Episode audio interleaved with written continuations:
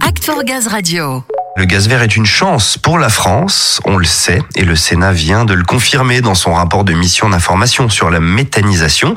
Présidé par Pierre Cuipers, la mission plaide pour un modèle français de la méthanisation, en essayant de faire la part entre bonnes et mauvaises pratiques. Le Sénat prône en effet un développement vertueux et maîtrisé de cette méthanisation, et pour ce faire, elle a abouti à la formulation d'une soixantaine de propositions.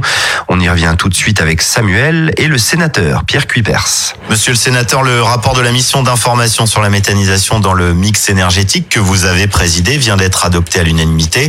Le Sénat plaide en faveur d'un modèle français de la méthanisation. Qu'est-ce qu'il sous-entend ce terme? Un modèle français, c'est quoi? Un modèle français sur les énergies, c'est un modèle qui doit être vertueux qui doit être raisonnable et qui doit respecter un certain nombre de règles dans son développement, mais aussi dans la capacité de notre pays à faciliter ce modèle et à faire en sorte que l'on puisse développer la méthanisation en France. Ça veut dire que nos administrations, nos réglementations, nos contraintes doivent être en parfaite harmonie avec chaque projet qui se situe dans les territoires. Un projet ne peut pas être un projet uniquement national et chaque projet est spécifique à son propre territoire dans une commune, comment il s'adapte, comment il s'applique, comment il se construit, comment il s'aménage dans le paysage et quelle est sa capacité d'approvisionnement. La matière première qui vient sur ce territoire doit permettre de ne pas nuire à la vie locale et aux collectivités. Il doit être respectueux par conséquent de son environnement. Il n'y a pas de modèle unique. Chaque méthaniseur est son propre modèle.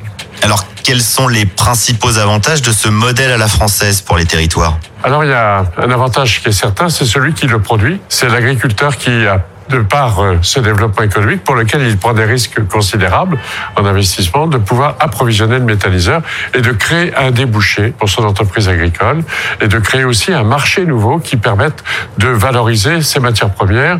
Ensuite, c'est un modèle qui doit permettre de créer de l'emploi localement, de créer des services et de créer une animation et un intérêt économique pour la collectivité qui le reçoit. Donc c'est un intérêt majeur pour le développement local. Et selon vous, quelles sont les conditions essentielles pour renforcer la dynamique des gaz renouvelables en France? C'est simplement de considérer que nous sommes vulnérables en matière d'approvisionnement de nos énergies, que le monde est dans une situation de risque, en tout cas la France. Nous importons quasiment 100% de nos besoins énergétiques. Alors on a construit un bouquet énergétique en France, en Europe, dans le monde. Et bien dans ce bouquet énergétique, il faut qu'on soit en capacité, au-delà du nucléaire, de mettre la biomasse et de mettre la méthanisation. Les problèmes que nous vivons aujourd'hui avec euh, le prix du gaz qui a terriblement augmenté depuis euh, moins d'un an, on voit bien qu'il y aura même demain le risque d'une rupture d'approvisionnement, que les entreprises ne seront plus en capacité de fabriquer tel ou tel type de produit. Euh, je pense notamment aux amendements euh, minéraux qui sont les engrais, qui au printemps nous permettront peut-être plus d'alimenter les plantes et de produire des besoins végétaux et alimentaires dont nous avons besoin dès 2022.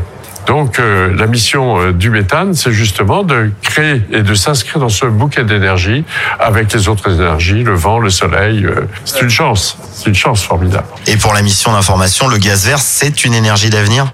Alors j'y crois fortement. Quand on voit que le, gaz naturel aujourd'hui risque de manquer, eh bien si nous pouvons satisfaire demain euh, nos approvisionnements, notre indépendance énergétique, de pouvoir approvisionner nos collectivités en chauffage, de pouvoir approvisionner la distribution de chaleur euh, dans nos logements, dans nos maisons, dans nos industries, dans nos commerces, dans nos entreprises industrielles, écoutez, le gaz est là pour le faire. Il est vertueux.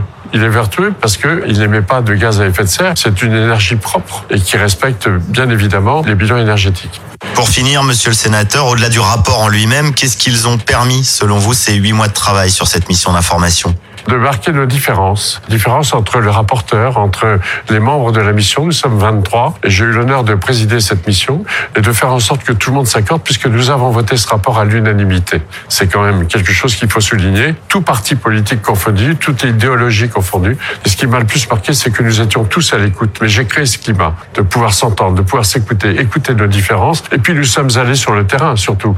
Nous avons fait plusieurs visites euh, dans l'ouest de la France, dans l'est de la France, en seine et puis, nous avons aussi euh, auditionné près de 106 personnes depuis le mois d'avril.